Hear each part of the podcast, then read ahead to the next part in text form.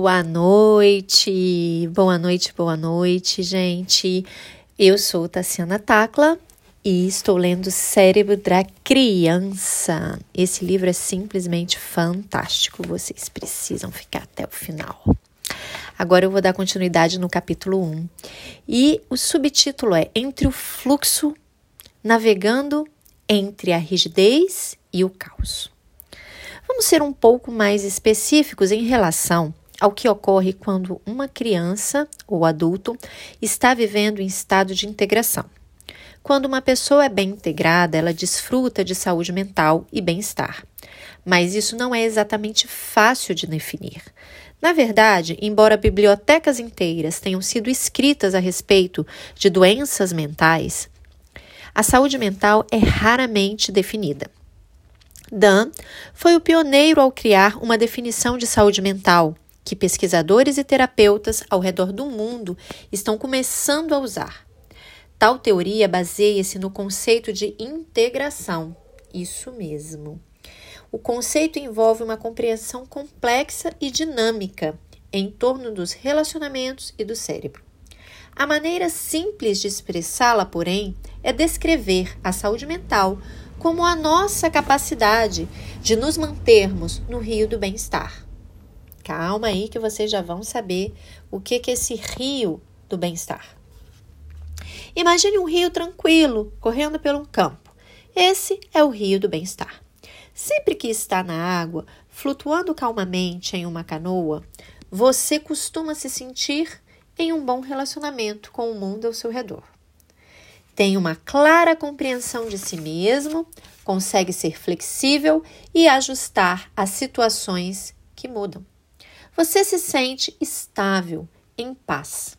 Às vezes, no entanto, enquanto navega, aproxima-se de uma das margens do rio, e o que provoca diferentes problemas, dependendo de qual margem você se aproxima.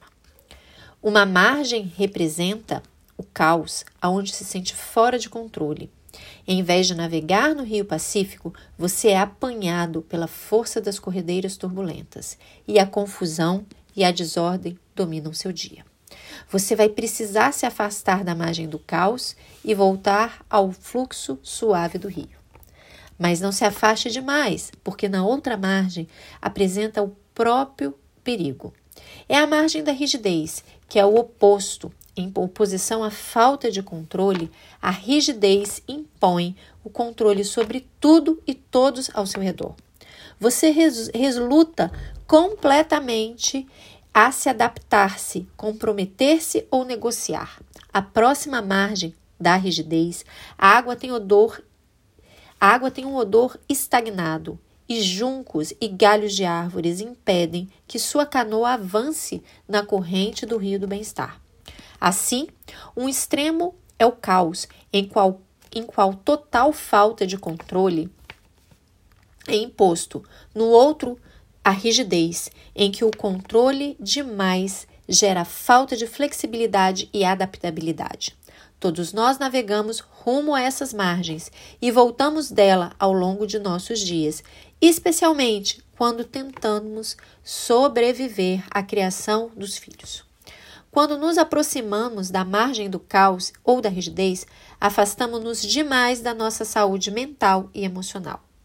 Quanto mais tempo conseguimos evitar de esbarrar em ambas as margens, mais tempos passamos, passamos aproveitando o rio do bem-estar. Muita de nossa vida adulta é, pode ser vista como transitando por esses caminhos, às vezes em harmonias, é, com o fluxo do bem-estar, às vezes com caos, rigidez ou zigue-zagueando entre ambos os lados. A harmonia vem da integração. O caos e a rigidez se apresentam quando essa integração é bloqueada. Tudo isso explica e se aplica ao nosso filho também. Eles têm também essas pequenas canoas e navegam nos próprios riozinhos de bem-estar. Muitos dos desafios que enfrentamos como pais resultam das vezes que nossos filhos não conseguem é, seguindo o fluxo, né? Quando estão confusos ou inflexíveis demais. Por exemplo, se seu filho de 3 anos não empresta um brinquedo no parquinho dele, torna-se inflexível. Ele começa a chorar, a birrar e a tirar areia quando o amiguinho leva o barco embora. Confuso. O que você pode fazer é ajudá-lo a voltar para o leito do rio, em um estado de harmonia que evite tanto a desordem quanto a rigidez. O mesmo vale para crianças mais velhas. É, as crianças mais velhas também sofrem com isso, tá, gente? Se sua filha de 10 anos é normalmente tranquila, está chorando histericamente porque não ganhou o trecho do musical na escola que tanto queria e se recusa a se acalmar e fica dizendo, sem parar, é, que a melhor voz da turma é a dela, na verdade ela está zigue-zagueando entre as margens do caos e da rigidez, uma vez que a sua emoção claramente tomam conta da sua lógica. Como resultado disso, teimosamente, não quer reconhecer que a outra menina possa ser tão talentosa quanto ela. Você tenta guiá-la de volta ao fluxo do bem-estar para que ela obtenha melhor equilíbrio do bem-estar para que ela obtenha o melhor equilíbrio consigo mesma e passe de um estado desintegrado para um estado mais integrado. Bom, todo mundo quer saber como, né? Quantas vezes a gente se pega numa situação dessa diária, né? E olha, praticamente todos os momentos de sobrevivência se encaixam nesse modelo.